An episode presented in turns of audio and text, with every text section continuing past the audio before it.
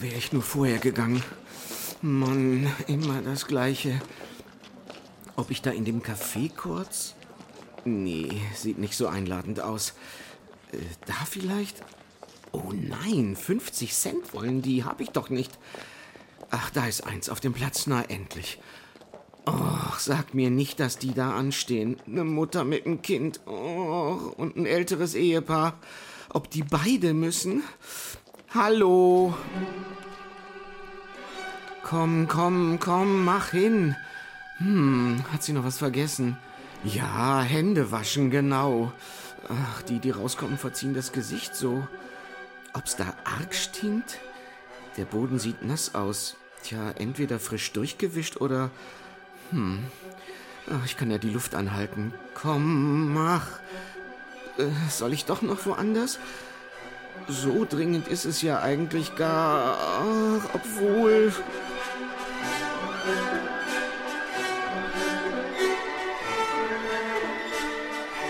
Bayreuth. Großes Theater. Macht, Sehnsucht, Hoffnung und Verzweiflung. Unsterbliche Gefühle und irdische Bedürfnisse. Bayreuth, der Ort für große und kleine Dramen.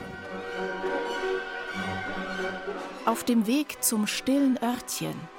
Erster Aufzug. 17. September 1858. Die abseits gelegene Steingräbergasse in Bayreuth. Ein dunkler Durchgang zur Dammallee. Auftritt der ehemalige Regimentsschneider Johann Fassold. Er lässt die Hose runter und erleichtert sich an der Hauswand. Wir stehen hier an einem Ort, der schon ein bisschen am Rand der damaligen Stadt lag und offensichtlich eben auch stark frequentiert war. Also für Leute, die eben hier südlich der Stadt wohnten und in das Stadtzentrum wollten, die mussten hier reinlaufen und ähm, naja, und dann ist eben sich vielleicht hier ein Ort entwickelt, wo man solche Sachen erledigt. Klar, in einer Seitengasse, wo auch sonst. Es gab ja zu dieser Zeit noch keine öffentlichen Toiletten. Noch nicht. Denn dieser Vorfall brachte in Bayreuth alles ins Rollen, wie Dr. Markus Mühlnickel vom Institut für Fränkische Landesgeschichte der Universitäten Bamberg und Bayreuth herausgefunden hat.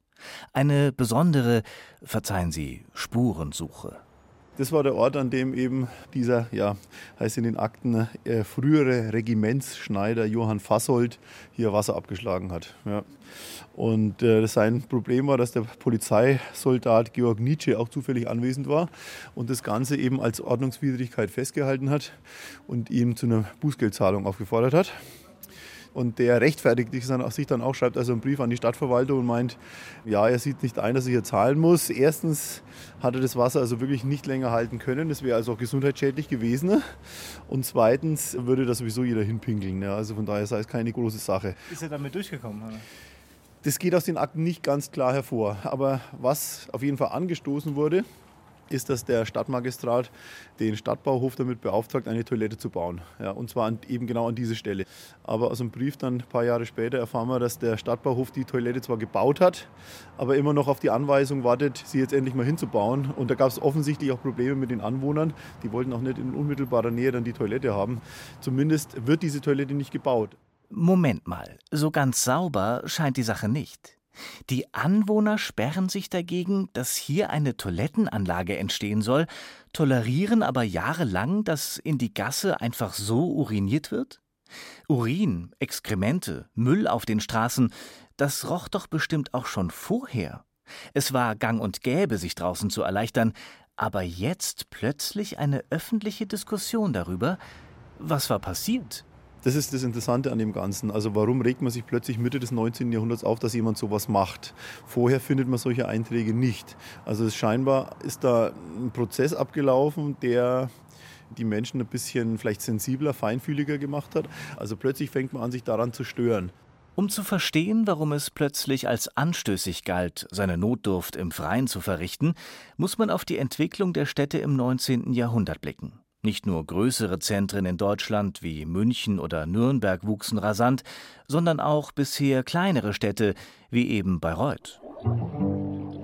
Durch die Industrialisierung und die zunehmende Urbanisierung veränderte sich das Alltagsleben in den Städten. Der private, soziale Raum wurde enger. Das ließ auch die Toleranz für Gerüche, Müll und Dreck sinken. Der französische Historiker und Geschichtsprofessor Alain Corbin beschreibt diese Wahrnehmungsveränderung als olfaktorische Revolution, die sich zwischen 1750 und 1880 in Europa vollzog. Franzosen können einfach nicht ohne Revolution. Diese Neubewertung der Gerüche hält auch der deutsch-britische Soziologe Norbert Elias in seinem Hauptwerk über den Prozess der Zivilisation fest wurden bisher sexuelle Handlungen und Urinieren in der Öffentlichkeit toleriert, so wurden sie in der neuen, zivilisierten Gesellschaft des beginnenden 18. Jahrhunderts mit Scham und Peinlichkeitsgefühlen belegt und von nun an nur noch im privaten Bereich verrichtet. Hygiene und Sauberkeit wuchsen zu kulturellen Werten heran, die stets auch die sozialen Schichten voneinander trennten. Deutschland blickte nach Frankreich. Dort öffnete in Paris 1824 die erste öffentliche Toilette. In Bayreuth dauerte es noch einige Jahrzehnte länger. Man kann sagen, dass das Bedürfnis nach öffentlichen Toiletten immer stärker wurde. Und mehrfach ist es dokumentiert in den Akten, dass also der Magistrat sagt, wir müssen jetzt mal eine Toilette bauen. Ja, wir müssen zumindest mal anfangen. Und es gibt mehrere Orte, wo wir sowas eigentlich machen sollten. Und dann scheitert es wie so oft am Geld. Später dann, vor allem gegen Ende des 19. Jahrhunderts, hat sich da ein großer Markt entwickelt, ja, also an Herstellern von Pissoirs, ja, von Toilettenanlagen. Und da ist man sehr wohl dann auch mal rumgefahren. Die Bayreuther haben sich zum Beispiel sehr stark an Nürnberg orientiert. Wie lösen die Nürnberger dieses Problem und haben dann versucht, eben Lösungen dann auch zu übertragen auf Bayreuth. Ach, das tut gut. Weg. Weg von allen und von all dem da draußen. Ja, es ist nicht allein das Bedürfnis nach Erleichterung, sondern nach sozialer Distanz. Nur ein Moment des Nicht-Verfügbarseins oder sogar eine Pause vom Ausgesetztsein. Ein Raum, ein Moment nur für mich allein. Ich kann jetzt nicht, ich muss mal. Und Zeit für die anderen, etwas zu besprechen, das sie in meiner Gegenwart nicht tun würden. Wie lange bin ich eigentlich schon weg? Ob es Ihnen auffällt? Warten die vielleicht auf mich? Ah, ich muss eigentlich doch nicht. Vielleicht sollte ich doch gleich lieber wieder. Nachher heißt es dann, du warst aber lange weg. Oder ist alles okay? War wohl eine längere Sitzung. Ja, ha, ha, ha. Nein, kein Stress. Kurz nochmal durchatmen, entspannen. Obwohl,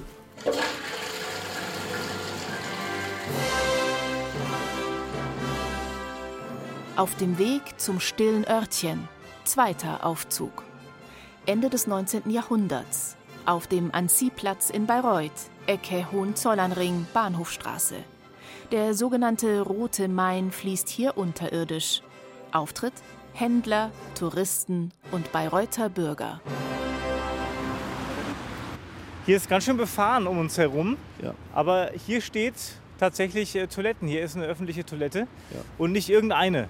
Nein, also diese Toilette ist aus mehreren Gründen interessant. Zum einen hat sie das interessanteste Bildprogramm. Also wenn man da reingehen würde, würde man also verschiedene Pflanzen sehen an den Wänden auch und auch tatsächlich lebende Pflanzen, mit der diese Toilette jetzt geschmückt ist. Also die Dame, die verantwortlich ist für diese Toilette, also gibt sich äh, sehr viel Mühe. Es hat es auch schon mehrfach in die Zeitung geschafft, die Toilette. Interessant ist der Standort aber auch deswegen, weil hier 1876 die erste Toilette in Bayreuth tatsächlich dann noch eingerichtet wurde. Ja? Also 16 Jahre nach dem Vorfall, von dem wir vorhin gesprochen haben. Man kann sich fragen, warum gerade hier? Der Stadtmagistrat, der rechtfertigt das Ganze damit, dass also hier eine ganz wichtige Einfallschneise in die Stadt ist. Und da war eben auch schon 1876 viel los. Markus Mühlnickel, der akademische Oberrat am Institut für fränkische Landesgeschichte, hat herausgefunden, gut geplant ist halb gewonnen. Nicht nur dieser Standort, sondern auch alle anderen Toilettenplätze in Bayreuth, die nach und nach eingerichtet wurden, sind bis heute die gleichen. Bei der Konzeption legte man große Sorgfalt an den Tag, auch was die technische Ausstattung anbelangte. Für die Einheimischen und Auswärtigen wurde groß gedacht. Nur das Neueste vom Neuesten. Grundsätzlich gab es die Möglichkeit, den Urin, davon sprechen wir, es ging ja um Pissoirs zur damaligen Zeit, einfach in eine Sickergrube laufen zu lassen. Solche Modelle gab es auch. Bayreuth hat aber favorisiert, dass ein Spülpissoir eingerichtet würde, bei dem eben durch ständig fließendes Wasser der Urin sofort eben aus der Toilette rausgespült werden würde. Nebenan war ja die Infanteriekaserne, da ging ein kleiner Bach durch, auch ein Ablauf und dessen Wasser wurde dann hier umgeleitet und das Abwasser ging dann einfach in den Main, über dem wir jetzt gerade ja stehen.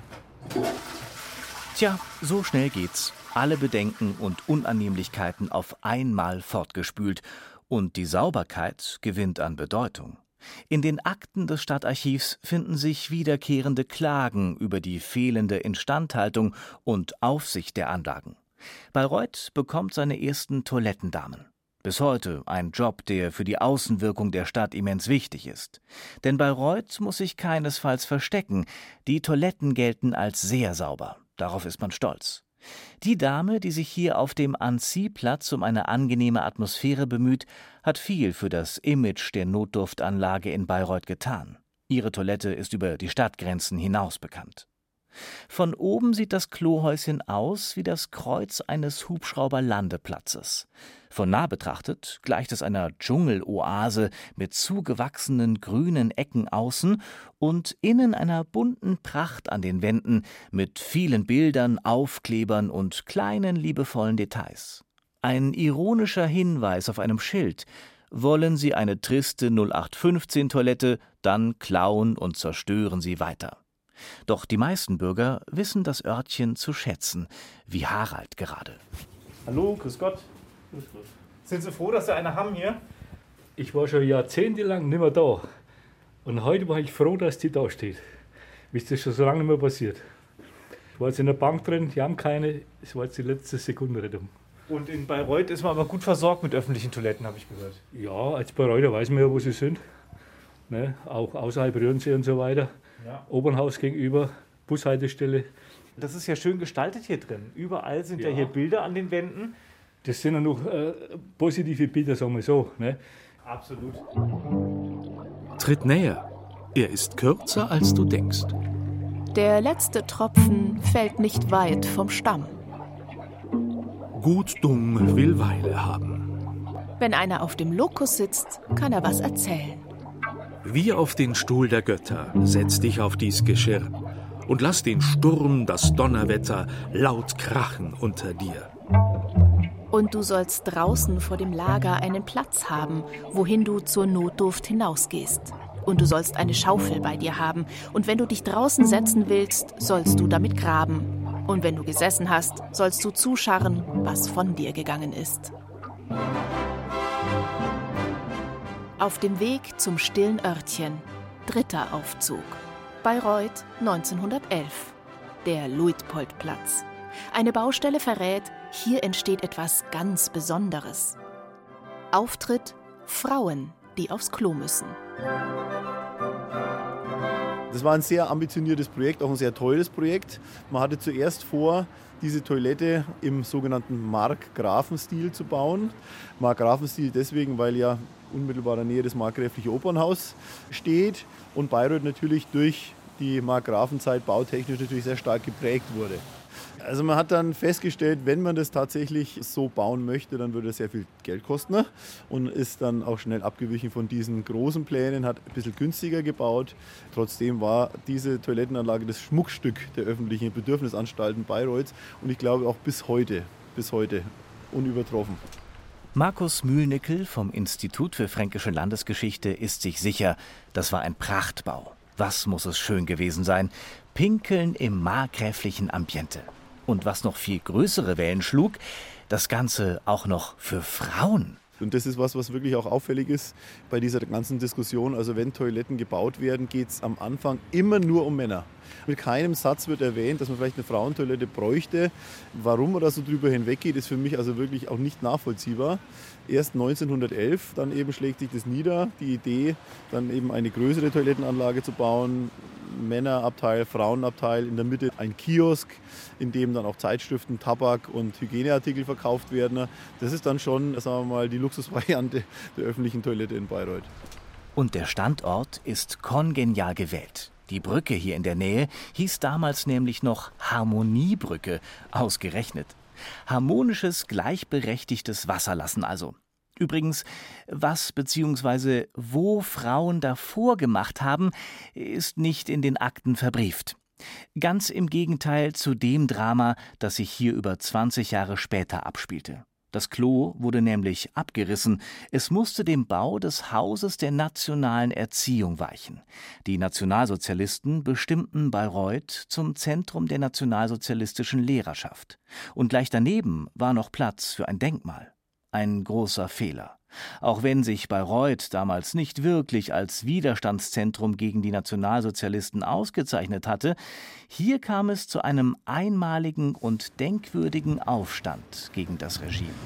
Schöner freier Platz. Wir befinden uns vor dem Bayreuther Rathaus mit Blick Richtung Alexanderstraße.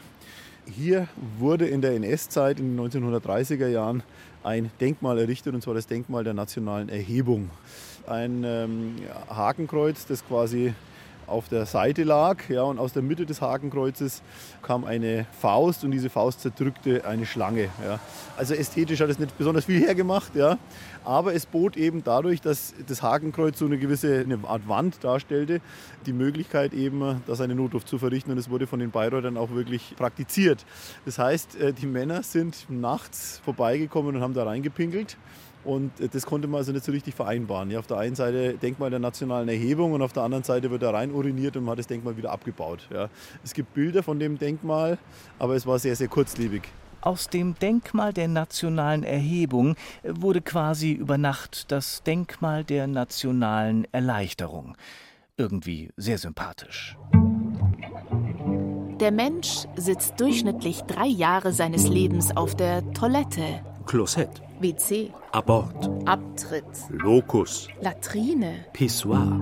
Haus der Ehre. Nezessarium. Donnerbalken. Stilles Örtchen. Pott. Heimliches Gemach. Scheißhaus. Klo. Häusel. Im Durchschnitt verbringen Männer mehr Zeit auf der Toilette als Frauen, da sie eher dazu neigen, auf dem Klo zu lesen.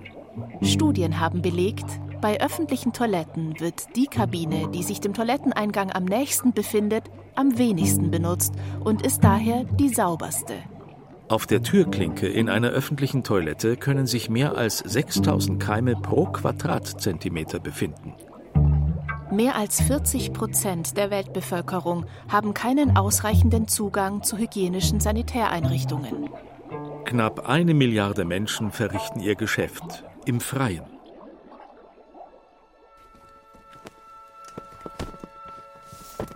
Hm, der Sitz kommt mir etwas niedrig vor. Darf die Hose den Boden berühren? Na, sieht sauber aus. Gar kein Haken für die Jacke. Hm, Ersatzrollen sind genug da. Auch im Abrollkasten ist noch was. Hoffentlich richtig rum. Na, sehr gut. Mist, da kommt einer. Doch nicht jetzt, ausgerechnet jetzt. Hoffentlich macht er nur klein. Ob ich abgeschlossen habe? Gibt's doch nicht. Echt? Die Kabine neben mir? Och, ob er gesehen hat, dass bei mir besetzt ist? Wenn er sich hinsetzt, sieht er meine Schuhe. Ich höre ihn atmen. Er mich auch. Handy ist auf lautlos. Was macht er denn jetzt? Nee, so kann ich nicht. Auf keinen Fall jetzt bewegen. Und auch nicht drücken. Ob der vor mir fertig ist? Was? Der furzt einfach so. Scheint ihm völlig egal zu sein, dass ich neben ihm sitze. Gibt's doch nicht. Nee, jetzt ist es vorbei. Das nächste Mal mache ich das auch so. Obwohl.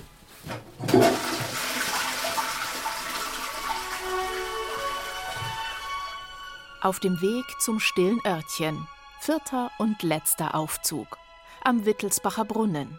Vor dem markgräflichen Opernhaus Bayreuth. Auftritt Kunst- und Kulturinteressierte und viele Händler. Halt, jetzt laufen wir fast vorbei. Laufen wir fast vorbei. Die ist aber ja. ganz schön versteckt hier, die öffentliche Toilette. Genau, hier ist die öffentliche Toilette. Am äh, Wittelsbacher Brunnen. Am Wittelsbacher Brunnen, der allerdings erst 1914 errichtet wurde. Vorher war dieser Platz frei. Jetzt ist er es nicht mehr.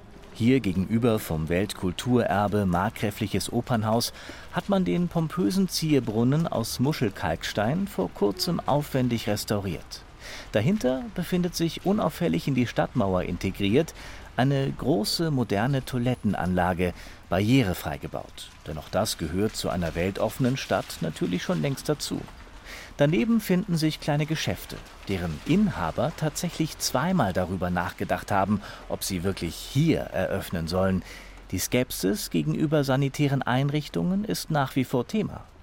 Doch eine wichtige Erkenntnis: Geschäft belebt das Geschäft. Wie lange sind Sie jetzt hier schon am Platz? 20 Jahre. Da haben Sie 20 Jahre Ihr Tabakgeschäft und da war die Ja. Toilette auch schon da. Yep, Und äh, da haben Sie sich Gedanken drüber gemacht, ob das so sinnvoll ist, hier ein Geschäft aufzumachen? Logo. Sicher, wer mag das unbedingt? Also eine Toilette neben Geschäft. Andererseits sind sie sehr froh drüber.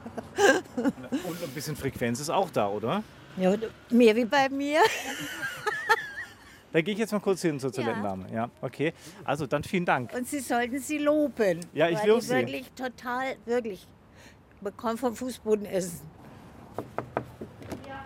Hallo? Sind Sie die Toilettendame? Grüß Gott. ich mache eine Reportage über die Toiletten in Bayreuth, über die öffentlichen. Ich habe gehört, man kann hier vom Fußboden essen. So sauber soll es sein. Ich, ich, ich soll Sie loben. Dankeschön, das hört man gern. Ja, Sie kümmern sich quasi um die Toiletten hier? Ja. Nee, ich muss immer aufpassen, dass sie sauber sind und alles genug da ist. Ich meine, Handtücher, Seife. Also manche äh, freuen sich und sagen Dankeschön und andere sind trotzdem unzufrieden und gehen raus. Ne? Und es ist halt verschieden. Wie empfinden Sie das?